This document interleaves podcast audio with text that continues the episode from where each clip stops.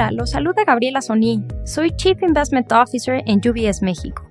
A nombre de Alejo Cherwonko, titular de este espacio, les doy la bienvenida a este episodio en el que hablaremos sobre los desafíos económicos a los que se enfrenta México, tanto en términos de inflación como de crecimiento. Empezando con el crecimiento, la actividad económica este año ha sido, diría, mejor a lo esperado, sobre todo tomando en cuenta un entorno externo bastante retador. Una de las razones que explica este comportamiento mejor a lo esperado tiene que ver con que en México vemos una recuperación económica incompleta en la que aún hay muchos sectores rezagados, por ejemplo, sectores relacionados con esparcimiento o turismo, que no han podido recuperar los niveles de actividad que tenían antes de la pandemia. Entonces, esto significa que estos sectores todavía tienen una inercia o un espacio para seguir recuperándose. Además, al ser una economía manufacturera, México se ha beneficiado conforme se han ido resolviendo las disrupciones en las cadenas de suministro. Había muchas industrias que tenían órdenes pendientes de surtir que no habían podido fabricar por falta de insumos y esto poco a poco se ha ido solucionando. Esperamos que la economía siga creciendo durante el segundo semestre, aunque a un menor ritmo, y creemos que la desaceleración podría ser más evidente el siguiente año. Los riesgos que más nos preocupan para México son una posible recesión en Estados Unidos y presiones inflacionarias persistentes. A diferencia de Estados Unidos, donde la inflación parece haber tocado techo, la inflación en México sigue subiendo. Vemos algunas razones para ser optimistas y pensar que la inflación finalmente alcanzará su pico en este trimestre debido a la reducción en los problemas en las cadenas de suministro y los menores precios de la energía y otras materias primas, entre otras razones. Pero habiendo dicho esto, hay varios factores desfavorables que podrían ocasionar que las presiones inflacionarias continúen elevadas por un tiempo. Primero, México está subsidiando la gasolina, pero dado que los precios mundiales del petróleo han disminuido, el gobierno ha empezado a reducir estos subsidios, por lo que en México no se espera que los precios de la gasolina bajen tan rápido como en otros países. Los precios mundiales de los alimentos también han caído recientemente, pero llevará tiempo para que este efecto se traspase a los precios de los alimentos procesados. Recordemos que por lo general las empresas venden primero sus productos más viejos en inventario, por lo que seguirán vendiendo artículos que fabricaron con materias primas más costosas y por lo tanto los ofrecerán a precios más altos por algún tiempo. Además, en muchos sectores de nuestra economía no hay suficiente competencia. Las empresas que tienen mayor competencia suelen estar más dispuestas a sacrificar sus márgenes, pero las de sectores menos competidos podrían mantener sus precios altos. Otra preocupación adicional es que el salario mínimo de México ha estado creciendo por encima de la productividad. El salario mínimo casi se ha duplicado en los últimos cuatro años y la Comisión Nacional de Salarios Mínimos busca lograr otro aumento del 50% para 2024.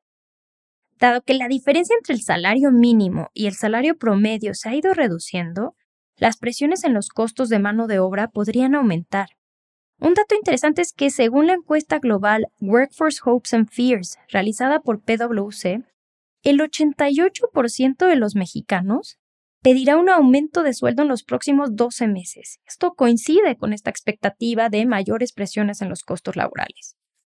Por otro lado, fenómenos climatológicos como la niña han exacerbado las sequías en el norte de México y pues amenazan con los precios eh, agrícolas y ganaderos. Y por más que Banjico suba la tasa de interés, eso no va a ser, como dijo Agustín Castens algún día, que las gallinas pongan más huevos o que ahora llueva Nuevo León. En este contexto, seguimos esperando que la inflación toque techo en septiembre y que empiece a caer en octubre, pero reconocemos que las presiones inflacionarias pueden tardar más en disiparse. Pensamos que Banxico mantendrá el diferencial de tasas de interés entre México y Estados Unidos en 600 puntos base. Aunque este diferencial está cerca del máximo histórico, pensamos que está justificado por el agresivo ciclo de alzas de la Reserva Federal y teniendo en cuenta consideraciones de estabilidad financiera. Pese a los riesgos a la baja para la actividad económica, creemos que el crecimiento del PIB seguirá teniendo una baja prioridad en las decisiones de política monetaria y que Banjico seguirá fiel a su mandato constitucional de velar por la estabilidad de precios.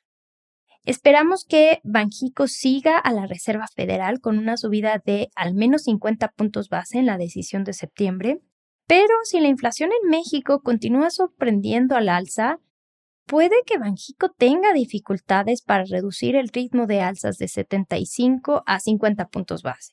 La postura prudente de Banjico y su alto diferencial de tasas de interés frente a Estados Unidos debería apoyar la estabilidad del peso mexicano.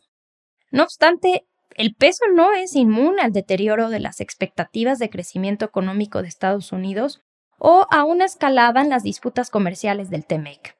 Creemos que la volatilidad del peso dependerá principalmente de las acciones de la Reserva Federal y del sentimiento global ante el riesgo. A pesar de los brotes de volatilidad, prevemos una tendencia de depreciación moderada y nuestra previsión para el tipo de cambio peso dólar es de 20 pesos con 70 centavos para el cierre de este año.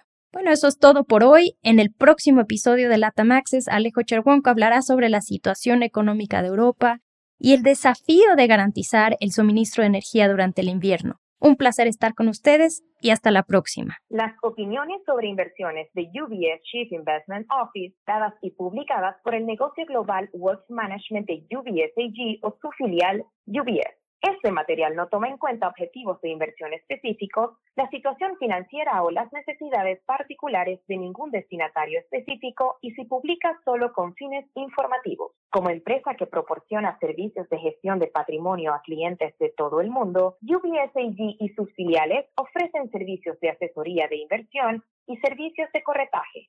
Los servicios de asesoría en materia de inversiones y los servicios de corretaje son independientes y distintos, difieren en aspectos materiales y se rigen por las leyes y acuerdos separados y diferentes.